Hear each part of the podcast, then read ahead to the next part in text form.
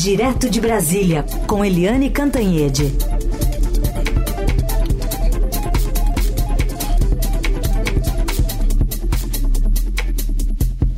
Oi, Eliane, bom dia. Bom dia, Raíssa Carolina, ouvintes. Bom dia, Eliane. Bom, presidente Lula voltou hoje a cobrar que países ricos e industrializados estabeleçam metas mais ambiciosas no enfrentamento às mudanças climáticas e financiem projetos relacionados ao tema dos países pobres e em desenvolvimento nesse discurso da COP28 em Dubai. Disse que muitos países do chamado Sul Global, né, o antigo Terceiro Mundo, não terão condições de implementar as suas metas ou assumir novos compromissos. Os mais vulneráveis não podem ter que escolher entre combater a mudança do clima e combater a pobreza. Terão que fazer ambos. O princípio das responsabilidades comuns, porém diferenciadas, é inegociável. Ameaçá-lo vai na contramão de qualquer noção básica de justiça climática. Essa noção demanda que sejam cumpridas as obrigações de financiamento de transferência de tecnologia. É inaceitável que a promessa dos 100 bilhões de dólares por ano, assumida pelos países desenvolvidos, não saia do papel enquanto só em 2021 os gastos militares chegaram a 2 trilhões e 200 bilhões de dólares. Também aproveitou a fala para fazer um apelo pela redução do uso de combustíveis fósseis ao redor do mundo, criticou os países que lucram com a guerra enquanto a conta da mudança climática chegou aos mais pobres, mas não falou nada de petróleo, não. pois é, ele não falou nada de petróleo, não. Ah, só pediu para que os países é, desistam de uma, de uma política de desenvolvimento baseado em, em combustíveis fósseis. Mas, ao mesmo tempo, o Brasil está negociando a entrada ou não na OPEP. A OPEP, que é a Organização do Petróleo, né? A organização que reúne os países, os maiores produtores de petróleo no mundo. E o Brasil está negociando. Tem várias frentes aqui no Brasil dizendo que sim, o Brasil está negociando isso. Ou seja, é, são mensagens dúbias.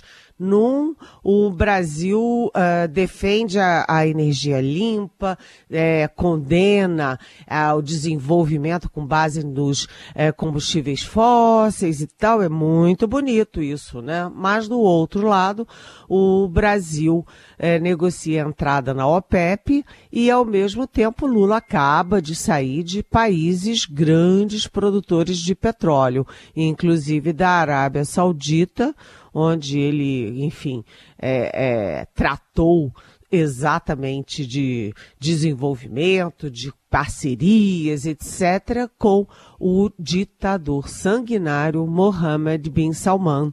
E a gente tem que lembrar que a Arábia Saudita, além de ser uma ditadura sanguinária, é o segundo maior é, produtor de petróleo no mundo. Então, é um discurso dúbio, né? Para aquele público do clima, o público do ambiente, o discurso é um para o, o, discurso, o discurso já no ambiente de petróleo, no ambiente de Petrobras, no ambiente em que o Brasil é produtor de petróleo, aí o discurso é um pouco outro. Mas, de qualquer jeito, a expectativa é de que o Brasil brilhe na COP28, né? Porque o Brasil tem a Amazônia, o Brasil tem a, a produção de energia limpa maior do mundo, né?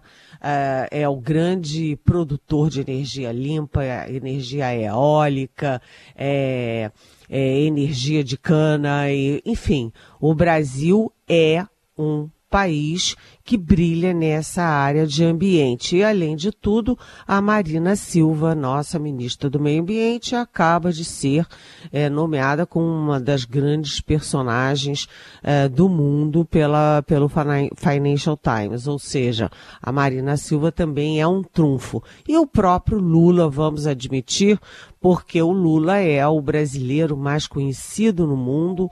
O Lula, é, depois dos dois primeiros mandatos e agora agora no terceiro mandato, ele é admirado no mundo todo, inclusive nessa área ambiental.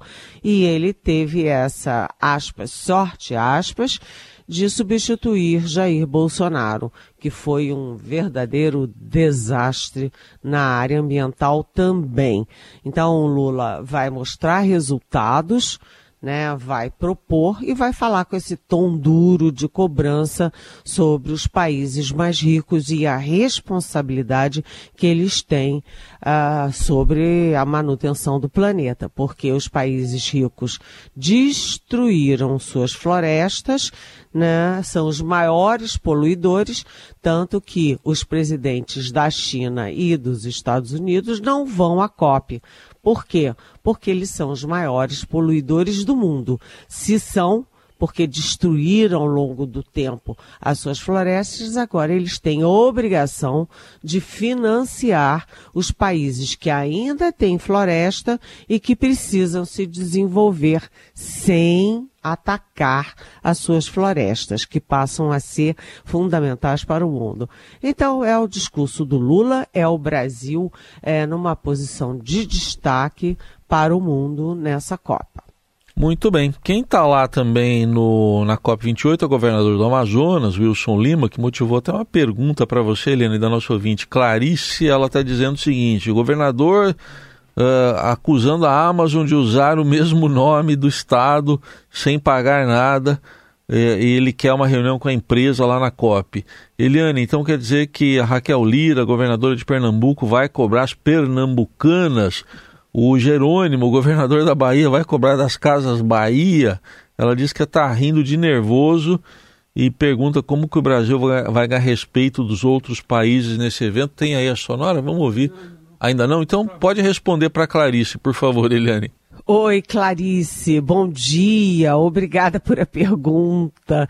Realmente, esse governador do Amazonas é um governador curioso.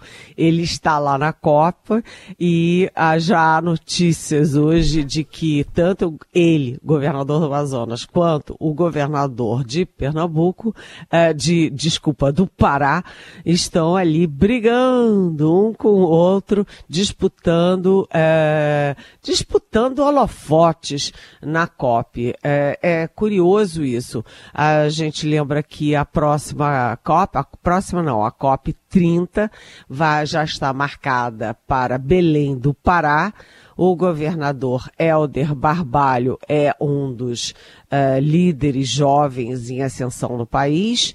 Né? Tem um pai que foi presidente do Senado, foi governador do Pará também, tem um irmão que é ministro e, uh, e ele é que vai sediar a COP 30. E o governador do Amazonas quer competir com ele Uh, usando a COP como pano de fundo. E essa história do Amazonas, Clarice, eu dou toda a razão para você. E eu estava aqui pensando, e a revista Piauí também vai ter que pagar alguma coisa ali para o governo do Piauí? é, em vez dele ficar feliz porque Amazonas, quanto mais se usar esse símbolo Amazonas, é melhor para o Estado, é melhor para o país, né? Uh, ele quer processar a Amazônia cada um que aparece, é. né, Clarice? A gente olha isso como brincadeira, mas governador de estado está cuidando de coisa séria. É. Isso é ridículo e isso põe o país é, numa situação desagradável. Imagina os memes na internet, né, Clarice? Sim. Vamos ouvir então aqui o que disse o governador para ilustrar. Nós vamos ter uma, é, uma reunião com a Amazon, que é uma, uma grande empresa uh, do, do, Jeff Bezos com o objetivo de fechar parceria. A Amazon usa o nome do Amazonas, usa o nome da Amazônia. Quanto é que a gente ganha por isso? A gente quer saber. Esse é um dos questionamentos que a gente vai fazer lá na COP. Muito obrigado, governador do Amazonas. Então tá aí, mais cedo a gente até. Tá ligando lá para a Amazon. Oi, Jeff Bezos, vamos marcar uma reunião? Vamos marcar uma reunião. então, mais cedo a gente até lembrou aqui, né, que a Xuxa podia processar também o Elon Musk, né? Porque esse negócio de usar X aí no pegar o Twitter e transformar em X, né? A Xuxa está sendo prejudicada também. É verdade, é verdade. Tem que, que temos que acionar a Xuxa também para processar. Ai, muito bom. O Eliane Cantanhede continua conosco para falar mais sobre o Brasil à frente do G20. Eli, com esse preparativo sendo feito nos últimos meses, o Brasil se torna oficialmente hoje, pela primeira vez, o presidente rotativo do grupo das 20 maiores economias do mundo. Então, a partir de hoje, é possível encontrar um site do governo usado como referência para atualização das informações envolvendo o evento, que tem aí como tema Construindo um Mundo Justo e um Planeta Sustentável, um cronograma de reuniões. O que, que representa essa liderança? Bem, isso é isso tudo, né? Esse conjunto é muito importante para, primeiro, trazer o Brasil de volta. Lembra? O Brasil voltou, o Brasil voltou, que é um dos lemas do presidente Lula. Uh, segundo, é importante na estratégia do próprio Lula. Quando a gente olha esse primeiro ano, né, retrospectivamente, esse primeiro ano do governo Lula, a gente vê que o Lula deu muita atenção ao, à política externa as viagens internacionais, os discursos, os embates, é, o, a política externa é muito importante para o Lula. E isso não é só porque é ele, né? Não é uma coisa para ele, é uma coisa, é uma posição, é uma estratégia importante para o Brasil. O Brasil precisa de visibilidade, precisa de credibilidade e precisa se mostrar ao mundo para o quê? Para trazer investimentos, para trazer recursos e para se desenvolver. Né? O Brasil é o principal principal uh, país da América do Sul. O Brasil é o país mais rico, mais populoso, maior em território, né, uh, aqui da América do Sul. Isso é um capital enorme, né, e o Brasil precisa capitalizar mais ainda tudo isso, essas condições naturais do país. Então, o Brasil já ficou um mês no Conselho de Segurança da ONU, exatamente quando estourou a guerra de Israel, Israel e Hamas. Então o Brasil usou esse esse momento, essa essa função de presidência do Conselho de Segurança para se articular com países de todos os continentes, principalmente com as potências. Né? O Brasil também é, tem a presidência do Banco dos BRICS, com a Dilma Rousseff. Brasil agora já anunciou que vai ter a COP 30 em Belém do Pará, como a gente acabou de falar. E essa presidência rotativa do G20. Os G20 são as 20 maiores economias do mundo. E o Lula tem sempre uma posição de cobrar a responsabilidade dos países ricos em relação à desigualdade social do mundo, não só do Brasil, né? Não só uh, do nossa, da nossa área. É uma, o, o, mundo é muito desigual. Segundo, na questão ambiental, uh, na questão nuclear, na questão das guerras. Então, as 20 maiores economias do mundo agora estarão com uma pauta programada pelo Brasil. Isso é muito importante, isso joga holofote sobre o Brasil e sobre o Lula. Claro que é importante, né? Os fundos de investimento do mundo estão olhando para cá, as empresas internacionais estão olhando para cá, é, enfim, é sempre um passo a mais para a importância do Brasil, para o desenvolvimento do Brasil. E quando a gente fala em desenvolvimento do Brasil, é o quê?